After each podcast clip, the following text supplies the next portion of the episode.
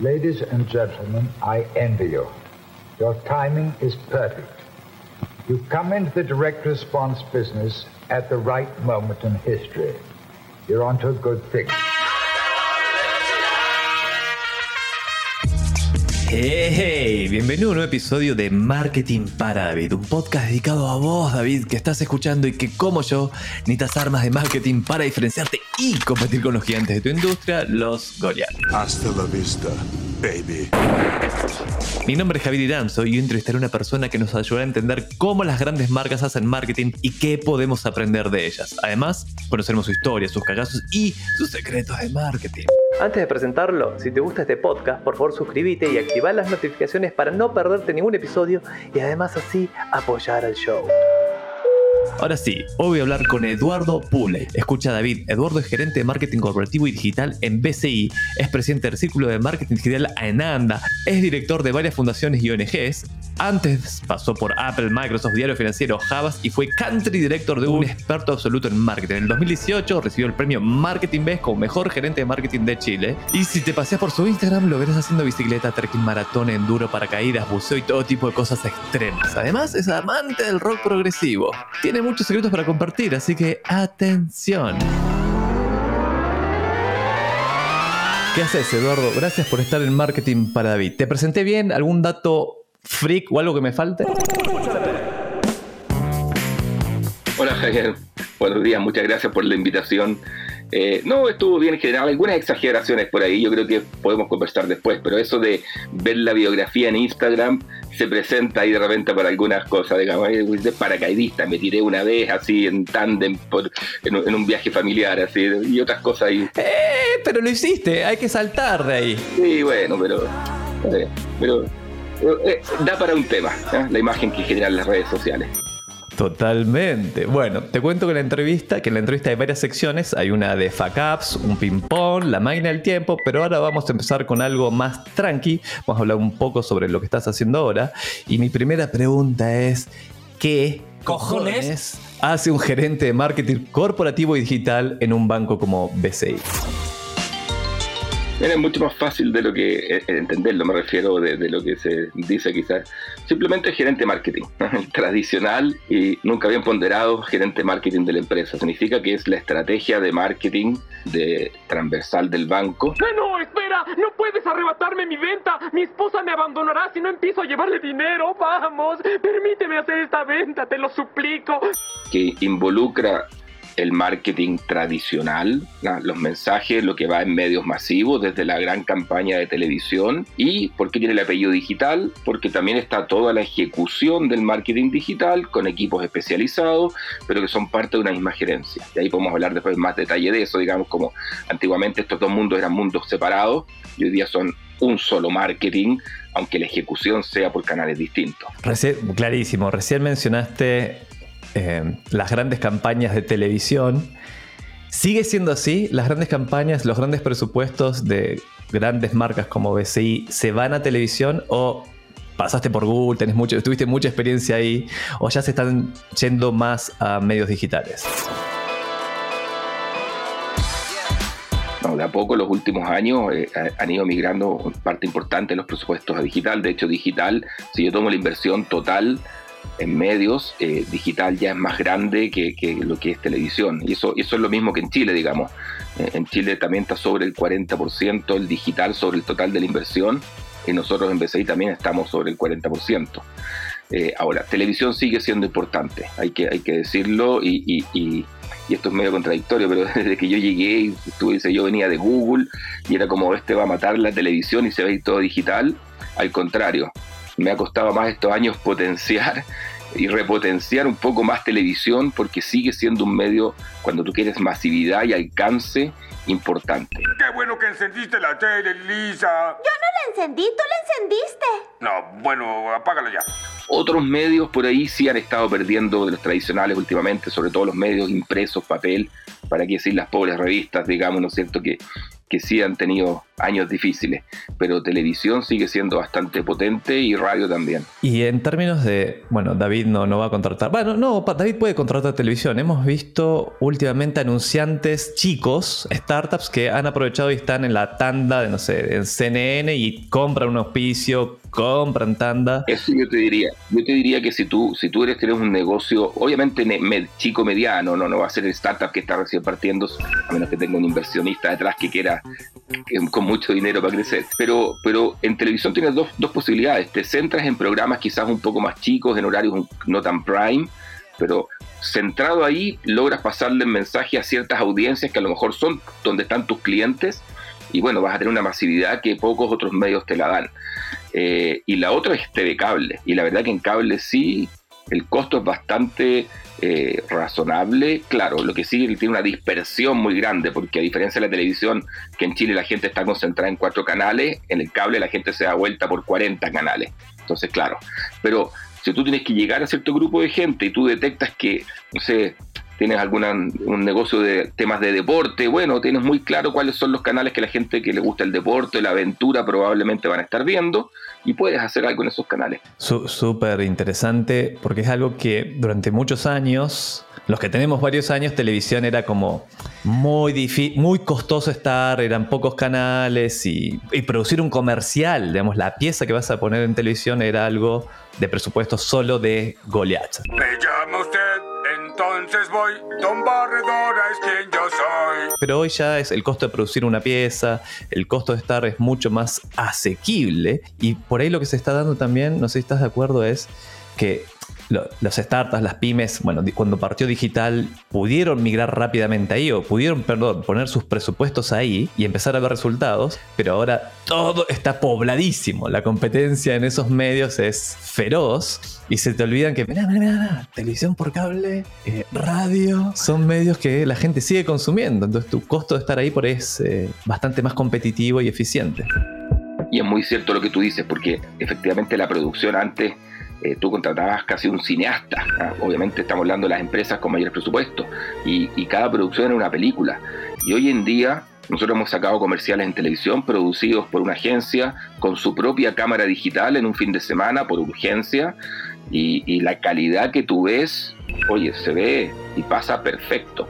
Entonces hoy día tienes acceso a, tecnología para producir a costos muchísimo más bajos. Obviamente hay ciertas campañas que igual requieren una producción mucho más acabada y mucho más profesional quizás, pero tú puedes estar arriba con costos muy bajos de producción. Y bueno, lo que sí es importante, y tú lo mencionaste, igual es complementario a los otros medios. O sea, antes, como tú dices, televisión era el medio. Tú estabas en televisión, prácticamente el resto era secundario. Hoy en día al revés, yo diría que la televisión complementa porque te da esa masividad, pero tus mensajes directos y llegar a tus audiencias y encontrar posibles clientes, sí lo logras con digital.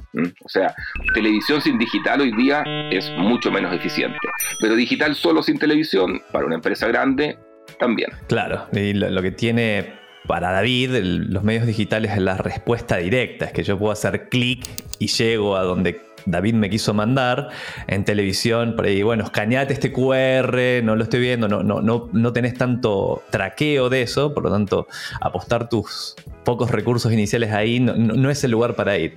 Ahora, metiéndonos con David y toda tu experiencia en marketing, si, ¿qué consejos le darías a David para empezar a bosquejar o armar su plan de marketing? ¿Por dónde debería partir?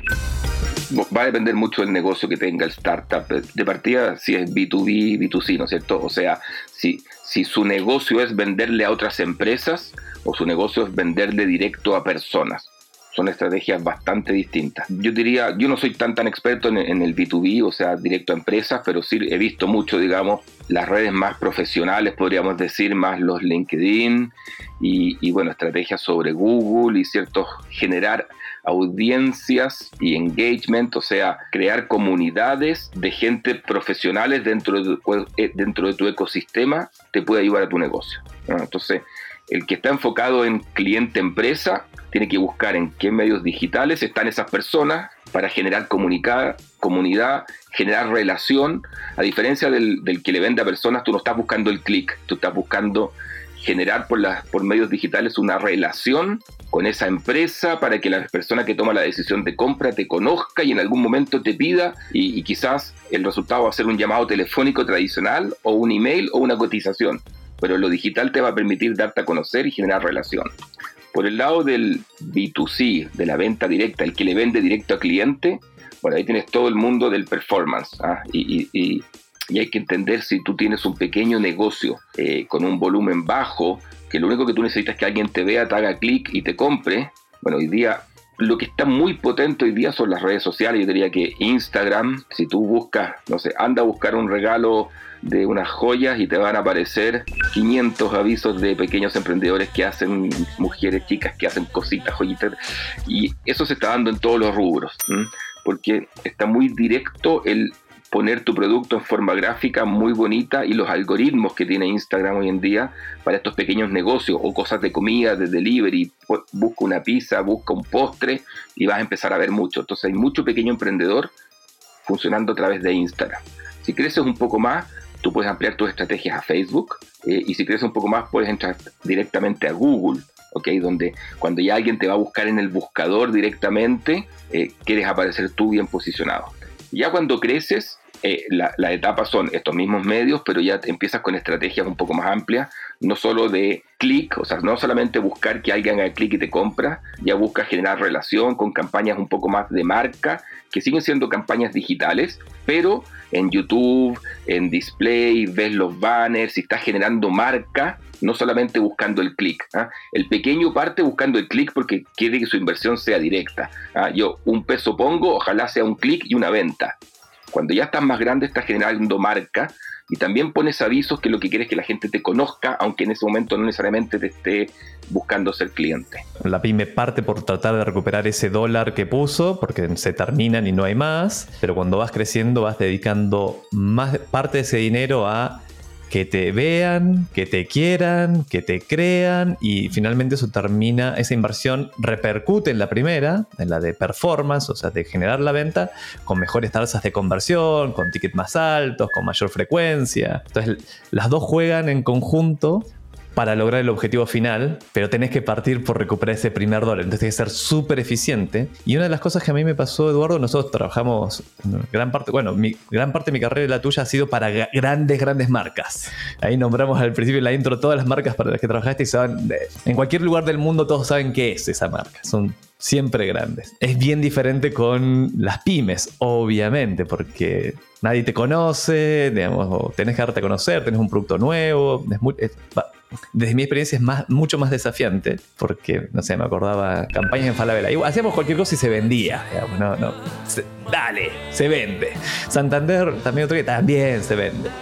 Ahora, yéndonos a David, ¿qué experiencias en términos de contenido piezas, publicidad, vos hoy ves cómo, ah, mencionaste recién que me pudiste producir una pieza en un fin de semana con la agencia, con las, con los productos, las cámaras de ellos. ¿Qué recomendaciones o cómo pedís una pieza y qué, cómo, cómo la evalúas? Si eh, estuvo buena esta pieza, va a, va a lograr el objetivo que le pedíamos o no. A ver, eh, bueno, depende, del objetivo de, campaña. Eh, nosotros tenemos dos formas de... Hay, hay tipos de campaña, como decíamos antes. Hay campañas que buscan más el generar conocimiento amplio y hay campañas que son directamente de performance, resultado. Eso también aplica para, nosotros como gran empresa. Tienes campañas tácticas que estás buscando el clic. Lo que tú quieres es que cada persona que te hace un clic, ojalá genere al menos un prospecto y finalmente una venta. O hay campañas que son mucho más amplias y que buscan dar a conocer. Entonces, dependiendo del tipo de campaña, como medimos, la campaña de performance, ¿ah? la campaña de click, obviamente se mide por ese resultado final y todas las herramientas digitales de Google y plataformas de, están seteadas de modo que tú veas cuánto invertiste, cuánta gente te vio, de la gente el funnel, cuánta gente te vio, de la gente que vio cuánta hizo clic, de la que le hizo clic, cuánta se inscribió, por ejemplo, cuánta pidió información y de ahí cuánta terminó comprando y eso es muy directo el resultado de lo que tú estás buscando. Es una campaña de performance, yo quiero invertir lo menos posible para tener el mayor resultado posible. Pero tienes las campañas que son de marca, que son de awareness, que son dar a conocer un producto nuevo, una, algo que se está haciendo. En el caso de BCI, por ejemplo, tenemos mucha campaña de apoyo a la pyme que no busca vender, sino que busca al contrario, ayudar a la pyme a profesionalizar, digitalizarse, entregarle herramientas de modo que por supuesto que como clientes puedan crecer y acercarse más al banco, pero en calidad más como de alguien que los ayuda y no solamente el banco que te presta plata en tu momento. En ese tipo de campañas se miden por resultados y, hay, y, cuánta gente te vio, cuánta gente interactuó contigo, si estás en redes sociales, hay un tema de engagement, cuánta gente lo comentó, lo republicó o eh, cuánta gente llegó a tu sitio y vio un video, o tenemos varios cursos, cuánta gente tomó los cursos. Y ya publicitariamente hablando, también tenemos todas las clásicas evaluaciones de eh, la campaña misma, si la gente la entendió, recordación, recordación de marca, si tus elementos de marca estaban bien puestos, si sabe que la campaña era tuya y no de la competencia. Son elementos un poco más clásicos. Este año, dele panques ingleses. Lo que usted diga, señor cartel. Y lo último que hoy en día traen agregado las plataformas, tanto Google eh, como Facebook, son los que llaman brand lift. ¿ya? Tú haces una campaña eh, digital con videos, con banners, con display. Y como la plataforma sabe quién vio esos avisos y quién no, porque la misma plataforma exhibió el comercial, toma un grupo que no vio la plataforma, que es un grupo de control, y le hace ciertas preguntas. Y después le hace las mismas preguntas a la gente que sí lo vio y compara la respuesta. ¿Usted tomaría un crédito con BCI? Bueno, resulta que los que lo vieron tomarían un 10% más que los que no. O se acuerdan de tu marca más que no. O se cambiarían a tu banco más que los que no lo vieron. Y la plataforma te entrega ese resultado y ese brand lift, ese salto en tu marca, eh, te dice un poco el efecto de la campaña directo sobre avisos que antes eran muy difíciles de medir. Que es súper buena esa herramienta, David. Si, estás, si ves YouTube, lo más probable es que de vez en cuando te sale un, como un pre-roll que dice, ¿cuáles de estas marcas considerarías em, comprar? Y te, las nombran. Eso es parte del brand lift. O que nunca lo he visto ni en Facebook ni en Instagram, no, he visto eso. En YouTube me sale toda la semana, así que se ve que están vendiendo muchos brand lift. Ahora, metiéndonos en la creatividad, en la pieza. Eh, ¿Cómo, la, ¿Cómo pedís una creatividad como, como cliente a una agencia? ¿Y qué valoras de las ideas? ¿Cómo decís, esto está bueno, esto no? Mira, en ese sentido no ha cambiado tanto el marketing ahí de, siempre, digamos. ¿ah? O sea, qué quieres decir, a quién lo quieres decir, cómo lo quieres decir. Yo diría que la parte que se ha cambiado es los canales a través de los cuales los quieres decir. Yo creo que en cierto modo lo digital como que durante algún tiempo hizo perder un poco ese foco en el marketing o en la comunicación directa y llevó como todo muy racionalmente a esto del performance. De hecho muchos ingenieros entraron en este mundo y era todo performance, performance y claro, yo también. Eh, mucho performance, eh, pero en los últimos años se estaba un poco volviendo a, entender que, que, los, que los objetivos y que la, lo que el marketing tradicional, la gente que estudió publicidad aprendió sigue siendo muy válido. ¿Cómo lo digo? ¿A quién se lo digo? ¿Insights estoy tomando? ¿Qué palancas quiero mover? Por lo tanto, en una campaña grande, publicitaria o general, eso es parte esencial. ¿ah? Independiente que yo vaya a tomar canales de llegar al cliente que son distintos y a lo mejor son más directos, que lo hacen más contextuales, por ejemplo, eh, y que hace que la gente se sienta mucho más cercana al mensaje que estás dando, porque ya no solamente es el mensaje, sino que además estás en el lugar, en el programa, en la página, en el podcast, que para la persona es interesante y por lo tanto eh, ahí vas a estar ubicado y eso va a ser mucho más eficiente. Lo que sí se ha transformado respecto a cómo se trabaja con la agencia, que estamos en, en modo mucho más ágiles, ya estos grandes briefs sí son, los seguimos usando para grandes campañas, pero yo te diría que por gran brief, por cada uno, hay 10 o 20 campañas chicas que se hacen rápido, digitales. Nosotros tenemos equipos de la agencia sentados dentro de la oficina cuando estábamos en la oficina, pero en el fondo hoy día son parte del equipo, trabajan con nosotros codo a codo. Nosotros sentimos como que son parte de nuestro equipo de marketing digital extendido y, eso se van trabajando como si fueran parte de tu empresa y, no hay brief. ¿ah? Hay, pedido, hay reunión, cada uno sale hace su tarea, hay seguimiento, avance y listo. ¿ah? ¿no? Esto del brief para allá y para acá en un documento Word. Para ese tipo de campañas ágiles es imposible. Claro, sí, el, el mundo cambió, ni, hablar. Em, esos procesos te pueden tomar semanas, una, dos, tres semanas, y, finalmente lo que llegaban, eh, no era, no era eso lo que queríamos, ok, acá vamos de nuevo. He, escuchado a clientes grandes decirnos en reuniones, esto es confesiones, confesiones, no, vamos, a no vamos a decir el, no vamos a decir el pecado, no el pecador, de miren que nosotros les hemos entubado producciones de 50 millones de pesos a algunas agencias y porque no nos había gustado el producto final. O sea, se produjo la pieza, 50 millones de pesos, que son unos, no sé, 60 mil dólares. Y decir, mira, no la vamos a publicar nomás, porque no era. Y quedaban ahí. Y eso pasaba. O eso sería una locura. Digamos, hacerla más rápido, probar, hacer una prueba de concepto y adelante. Ahora, volviendo, porque es un tema que me tiene obsesionado, entonces quiero tu opinión, que es en el contenido de la pieza, cuando te traen una idea, vamos a poner una campaña de las grandes, no del día a día que, bueno, no, no funcionó muy bien, vamos a la, siguiente. Que sí vas a producir, no sé, es la campaña institucional de BCI y ahí vas a poner Lucas. Cuando ves la pieza o ves el... ¿Qué es lo que te presenta la agencia para que vos digas, sí, esta idea me gusta, esta idea nos gusta, vamos por este lado? cómo te lo presentan y qué evalúas. Ya sé que ya dijiste el objetivo, la tiene que cumplir con el objetivo y vamos a suponer que, nos quieran y nos elijan como banco. ¿Hay algo que mire siempre en la pieza de, ah, los voy a pillar porque no, seguro que les faltó un welcome to action o les faltó una buena intro? ¿Mirás así como el guion con ojo crítico? Sí, sí, bueno, sí. Eh, primero, nosotros lógicamente hacemos eso en equipo. ¿ah? Eh, yo creo que nunca he creído en la opinión de una sola persona. ¿ah? Yo no creo en ese gerente marketing omnipotente que la sabe toda y, la campaña termina siendo el gusto del gerente. Que los hay, que los hay.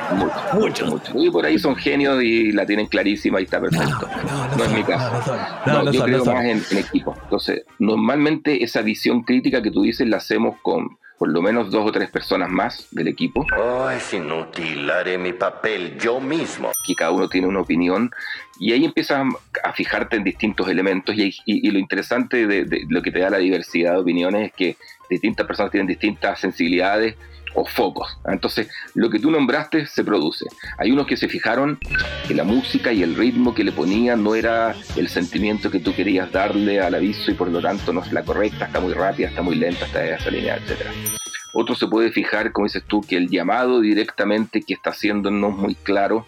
Muchas veces, y, si tú a, a, tu pregunta dentro de lo más general, muchas veces cuentas una muy linda historia, o, un chiste o, te haces cargo de un insight o una creatividad genial, pero finalmente cuando si tú piensas en la persona que lo va a ver, dice, ok, simpático, pero ¿qué? ¿Qué para mí? ¿Qué, ¿Qué, hay detrás de esto? ¿Por qué me tendría que interesar más allá de lo simpático que, que, se hizo cargo? Nosotros usamos el humor bastante, más allá un poco del chiste o, o más allá de lo bonito, te pasa mucho con campañas, más allá de lo emotivo, esas campañas, pero ¿qué más? ¿Qué hay más? ¿Por qué yo debería interesarme esta marca por esto que me está diciendo? Y lo otro son cosas ya eh, activos de marca, que nosotros somos muy estrictos en eso, digamos, que, que se entienda bien, que, que, tú veas el comercial y al revés, aunque no esté dirigido a ti, tiene que darte muy claro que es un comercial de BCI y tenemos varios activos de marca que usamos muchísimo, siempre colores, monólogos, músicas, aperturas, cierres, llamado, que tienen que estar presentes también en todas las piezas, de modo de que todas las campañas sumen y contribuyan y no sean como piezas aisladas que podrían ser casi de diferentes compañías, como nos pasaba tiempo atrás, ¿ah? que una división hacía una campaña, otra área hacía otra, todas pasaban por marketing, pero parecían dos empresas distintas. Hoy día todos estos elementos de marca eh, son comunes a todas las campañas, no importando el producto que estén. Uy, qué buen consejo. David, ¿escuchaste eso? Por eso lo puedes aplicar no siendo SI, siendo pyme, que es tu cómo te vestís, tu identidad, eh, tiene que ser consistente en los diferentes canales y donde comuniques para que te empiecen de a poquito a reconocer y eso se traslada a que uses una paleta de colores que sea siempre la misma, ojalá sea diferente al resto, que tu logo, tu logo, tu marca estén presentes, que la menciones al principio, si vas a elegir un estilo eh, un tono y estilo que sea siempre el mismo, o sea, o sea, bastante coherente, para que cuando alguien pase el dedito por Instagram y vea un anuncio tuyo, finalmente, después de, mucho tiempo, diga, ah, esto es, no sé, Chipax, que es un, startup que nos gusta mucho acá en, en, marketing para David. Así que ese es un muy buen consejo. Y otro que a mí me, el saco me obsesiona a mí cuando veo una pieza ahora, ya de, grande, después de haber pasado por tener muchos años en marketing, son los primeros 3, 4, 5 segundos de la pieza. Esos, esos 5 segundos son fundamentales, porque si es un pre-roll, determina si me quedo o me voy, si doy skip ad o no, y si estoy en Instagram o en otro medio, significa si el dedo se detiene o, la dejo pasar. Entonces, ese, esos 5 segundos, David, no sé si estás de acuerdo, supongo que sí, Eduardo, pero puta, tienen que ser recontra. Tienen que llamar la atención. Tienen que llamar, tenés que, somos mendigos de la atención y hacer lo que tengas que hacer para que yo vea algo diferente y me detenga. ¿Eso lo, tenés incorporado así como en tu filtro o es algo que en general un BCI no, lo necesita? No, de todas maneras, de todas maneras. Mira, hay, dos elementos que son complementarios que, de, lo que tú dijiste. Uno, cuando estamos pensando el comercial de televisión de 30 segundos eh, o de 15 segundos, que también se está usando mucho, es muy importante esa apertura y es tener como una identidad única y nosotros estamos usando ciertos tipos de apertura para todos los comerciales, que no quiere decir que sea la misma, sino que es el mismo estilo. Eh, un mono, puede ser un mono distinto a los monólogos que tenemos, con una imagen que da el inicio al comercial. Y, no es siempre el mismo, pero siempre es el mismo estilo de la apertura. Y tienes que hacer algo al principio, tu marca tiene que estar muy presente, como tú decías, y tienes que empezar a contar algo que enganche a la gente.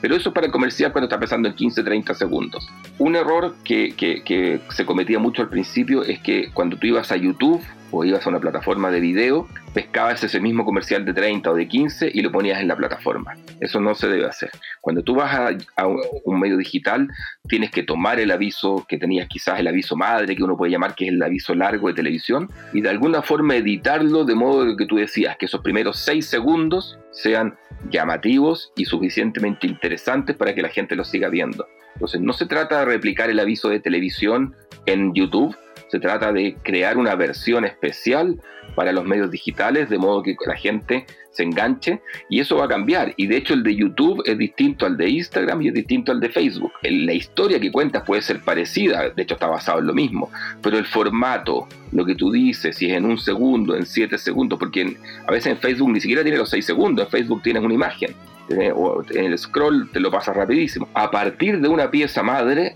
tú tienes que editar especialmente para las plataformas donde quieras poner esos avisos después. Totalmente. Y que acordate, David, somos mendigos de la atención.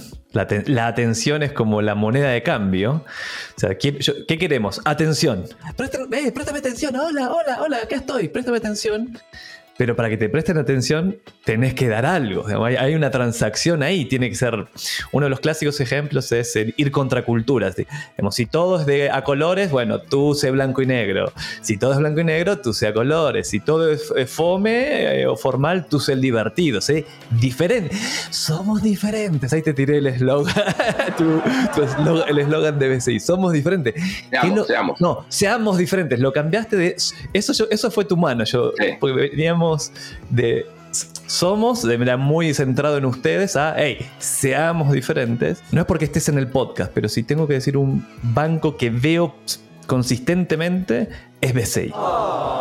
Y, yo ya tenga como, bueno, sé que sos de BCI, la veo por todos lados y la identifico con mucha claridad. Así que eso, eso es una buena aspiración para David, que mantener una identidad corporativa o de tu marca que sea reconocible con el tiempo, ir construyéndola con el tiempo, no cambiarla habitual. No cuando te aburras, eh, cambiar tu marca o tu identidad, porque si no, la gente recién empezaba a entenderla cuando vos te aburriste. Ese era, ese era mi consejo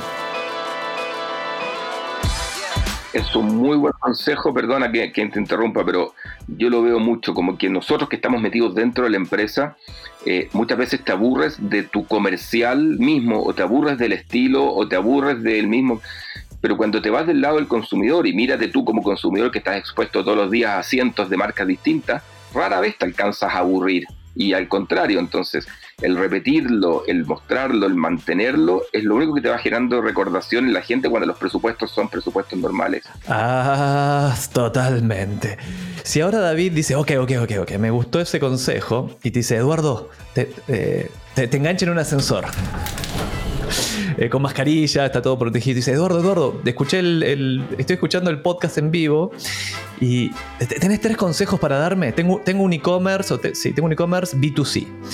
Eh, tres consejos de marketing que me puedas dar rápido. ¿Qué, le dirías? Este ascensor solo va al sótano. Primero que conozca muy bien a sus clientes, que sepa a quién quiere llegar. ¿ah? El mundo digital es muy disperso, hay cientos, miles de opciones, canales distintos, por lo tanto, conociendo a quién quieres llegar puede ser muchísimo, muchísimo más eficiente. ¿ya? Y si tu público, tus consumidores son jóvenes que les gustan los juegos, bueno, céntrate en las plataformas. Entonces, ¿quiénes son tus clientes? Segundo, céntrate en esas plataformas o en esos medios donde esa gente a la que tú quieres llegar están. Entonces, el ejemplo, los jóvenes, si son jóvenes y si son gamers, concéntrate en plataformas desde Twitch hasta algunos temas de Facebook o de YouTube que llegan a ese segmento de jóvenes o si son mm, mujeres eh, de moda que están en Instagram. Elige, elige, porque tu presupuesto es limitado. Y tercero, mide los resultados y anda viendo cómo te fue, quién te vio, quién te hizo clic, quién llegó, y haz pruebas, muchas pruebas. Pon un aviso de un color, de otro color, con un botón con un llamado, con otro botón con otro llamado, eh, con una foto, con una foto de un humano, de una mujer, de un perro o de una caricatura y ve qué te funciona mejor. Entonces, tres pasos muy simples. ¿A quién le quieres hablar? Por los canales que les quieres hablar, los medios digitales para llegar y con muchas pruebas que te permitan ir midiendo los resultados. Si tú vas repitiendo ese ciclo, vas a ir optimizando y cada vez usando mejor tus recursos. Súper buen consejo. Ahora nos vamos a meter, Eduardo, a una de mis secciones favoritas. Va cambiando, mi sección favorita hoy es esta, que es la de fuck ups o cagazos.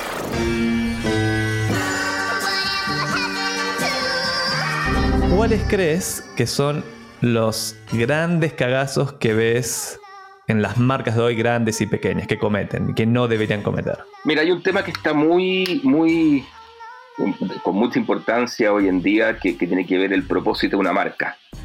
Eh, hoy día todos como consumidores eh, esperamos de las empresas que vayan mucho más allá de querer vender su producto. Y como, como empresas tenemos que tener ese foco ya no solo en mi cliente, antes hablaba del foco en el cliente, hoy día ese foco del cliente se amplió y es un foco en mis colaboradores, en mis trabajadores que trabajan conmigo, pero también es en mi ciudad, o en la sociedad en general o en el planeta, ¿no es cierto? O sea, da lo mismo, yo me dedico a vender lo que sea, pero yo no puedo despreocuparme de que si estoy contaminando, si tengo una huella, o a lo mejor no contamino nada, pero tengo que hacer algo que va más allá y ayudar a contribuir a que otros descontaminen. No, bueno, eso, eso es como el propósito de marca. Veo mucho, porque tu pregunta era dónde están los errores o los, yo diría que a veces por no, hay, por no haber un conocimiento profundo de realmente lo que es el propósito y la importancia, que las empresas entran, quizás aconsejadas por agencia, en un proceso de que se ha llamado hoy día greenwashing, ¿ah? que no es, no es de adrede, pero toman una causa y hacen unas campañas preciosas y gastan dinerales y se muestran con un concepto como que yo soy ayudo aquí, los arbolitos, los perritos, los animalitos, eh, o la naturaleza, que está perfecto y, normalmente el mensaje queda muy bien porque por algo usaron una buena agencia y una inversión gigante, pero tú contrastas eso con lo que la empresa hace, con la huella que deja, quizás con lo que destruye, quizás con lo que contamina, y tú dices, bueno, me está diciendo una campaña que todo es verde y por detrás tu negocio es todo gris. Eh, o otros ejemplos más simples. La campaña te dice, somos los primeros, somos los ágiles, llámanos, te respondemos rápidamente y llamas, nadie te responde, te chutean de cinco personas en el call center. Entonces, esa disociación entre el mensaje, la imagen que tú quieres mostrar de tu empresa o el propósito de tu marca, disociado de la experiencia de los clientes de la realidad, es un error muy grande. Primero, arregla tu proceso, arregla tu logística, o arregla tu, tu, ciclo de producción y después sal a comunicarlo como un propósito genuino y no primero busques un propósito que suene bonito y haz una campaña. Qué buen consejo y para si David estás partiendo, que tú seas green by design, como que estés diseñado, que realmente seas consciente con el medio ambiente, por ejemplo. Hacerlo cuando partís es más fácil que querer transformarte en eso 20 años después porque la, cultura, la, sociedad te lo demanda y en realidad no lo tenés. Es como decir, mi producto es súper sano. Y después todos los estudios dicen, no, no era sano todo esto. Esto era muy malo, nos hizo muy mal a todos. Ahora vamos a meternos a la... Sí, no, la casi última sección del podcast, que es el ping pong. Y sé que esto te va a gustar. Una herramienta o app que te complicaría la vida laboral si mañana desapareciera? La vida laboral. Sí. Bueno, la app de mi banco, definitivamente. ¿Y con tu equipo, digamos, trabajando adentro? Uh, WhatsApp somos muy WhatsApp nosotros. Libro, película, canal de YouTube o podcast que le recomendarías a David para aprender de marketing. El podcast de Javier Iranzo dicen que es muy bueno. ¿eh? Gracias por eso, estaba rogando que lo dijese. Sí, ya lo sabes, estás en Marketing para David y estaba recomendado por Eduardo. Influencer favorito, si es que tenés. Sigo algunos influencers ahí del mundo deportivo. Hay algunos ciclistas que encuentro épicos, que son todo lo que me gustaría algún día llegar a ser y estoy muy lejos. ¿A quién, comillas, le robas más, cierro comillas, en tu día a día del marketing? No, yo diría más, yo sigo a muchas empresas tecnológicas ¿eh? y, las estamos siguiendo y me gusta mucho. Y hoy día se han roto un poco las barreras de los mercados. Ya, un banco no tiene por qué hablar como banco, puede hablar igual como habla un Google o como habla un Uber o como habla un Airbnb. De eso no, hemos hablado, pero ya que lo, lo mencionás, yo estoy como sorprendido por la cantidad de neobanks y apps de, para finanzas, inversiones, criptomonedas, ETFs, eh, acciones de la bolsa, bonos. Es una locura porque se ve que me interesa el tema y el algoritmo me alimenta, pero a, más no poder no sabía que existían tantas opciones. Eh, ¿Lo ves así? Sí, absolutamente. De hecho, de hecho mira, la, la transformación digital al mundo financiero llegó más tarde. Yo cuando 10 años atrás fueron los, los, retailers, los viajes, las líneas aéreas, el turismo, los, los que partieron con estos grandes competidores mundiales digitales que se pusieron al lado y encima de los tradicionales. Y la, el mundo financiero miraba como de la, no, nosotros somos somos distintos y todo. Los últimos cinco años la disrupción en el mundo financiero a través de las fintech ha sido enorme. Yo diría que hoy por hoy es una de las industrias que están pasando más cambios.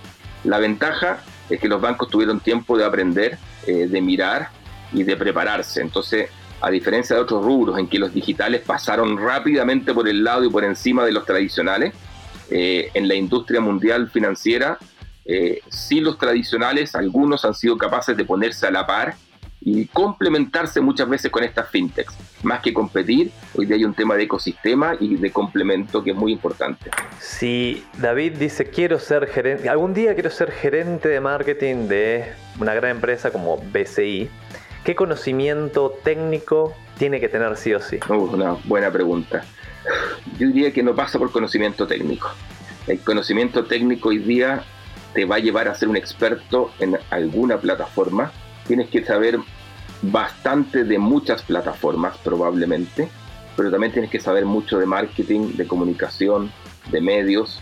Yo diría que parte del desafío hoy día de ser gerente es la velocidad del cambio, cómo la tecnología avanza y no puedes ser experto. Yo hace mucho tiempo me declaro que cada día sé menos en relación a lo que existe, cada día sé menos y menos y menos, porque hay más cosas nuevas, nuevas plataformas. Hasta hace 10 años me desesperaba cuando no sabía usar una plataforma. Hoy en día ya me rendí, ya ni siquiera intento utilizarla. Lo que tengo que saber es para qué sirve, cómo se debe usar, cómo se integra con otras plataformas, saber discriminar las que no te sirven. Mucha moda tecnológica que todos se meten y después te das cuenta que era simplemente una moda y saber decir que no, porque realmente son inversiones grandes que solamente te distraen.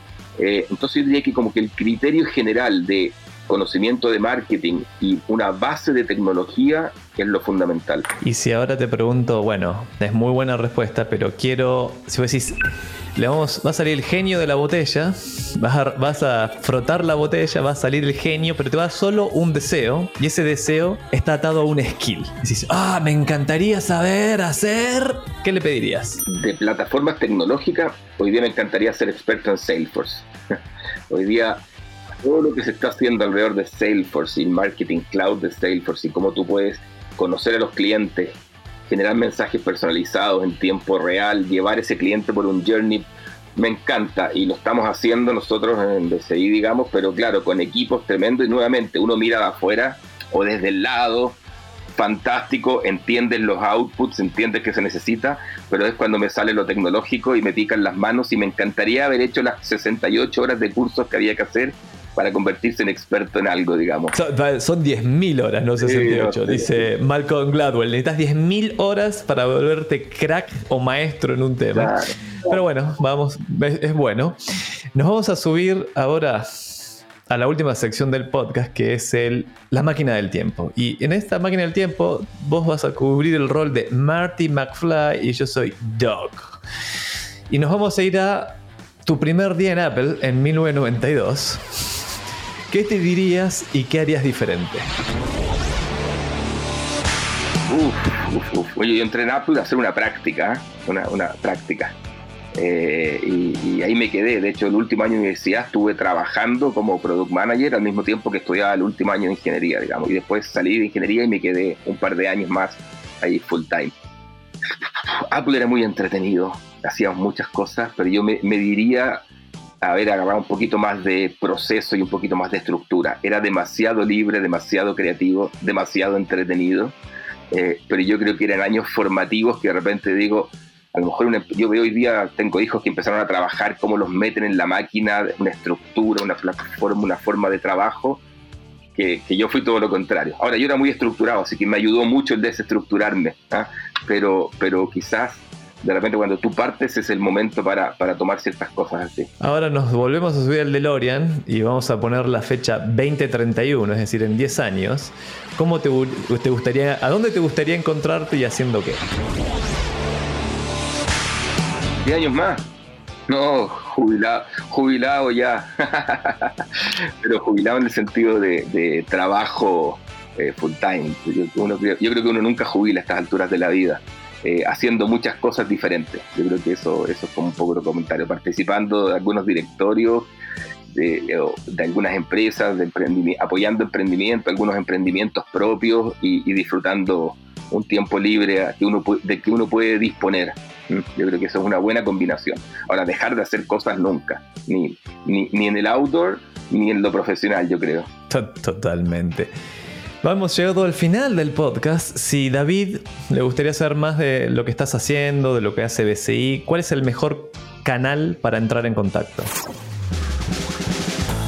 Bueno, hoy día somos muy fuertes en LinkedIn, digamos, tanto para, ver temas de lo que se está haciendo, como tomar contacto con, con ejecutivos, para encontrar un trabajo. Hoy día es todo a través de LinkedIn, es una plataforma impresionante como ha tomado fuerza. Y si quieres ver en qué estamos desde el punto de vista de campañas y todo, también entre Facebook y Instagram también estamos bastante activos ahí con todo lo que estamos haciendo se va poniendo siempre. Muchas gracias Eduardo por compartir con nosotros. Un placer poder charlar contigo hoy. Llegamos ahora sí al momento de despedirnos del episodio. Gracias por haberme acompañado hasta acá con esta espectacular historia. Gracias por escuchar Marketing para David. De este lado del micrófono te habla Javier Iranzo y del otro está la Delphi Suane y Salva Luca en la producción y Mauro Sucho en la edición. Puedes escribirme con consultas o comentarios sobre este episodio a mi mail javier.iranzo.com y mis redes sociales con el mismo nombre. No olvides suscribirte al programa en Spotify o donde nos estés escuchando y activar las notificaciones para no perderte ningún episodio. Nos escuchamos en el próximo episodio y Eduardo, ¿sabes lo que le dijeron a David antes de meterle un piedrazo a Goliat? No. Ponele onda.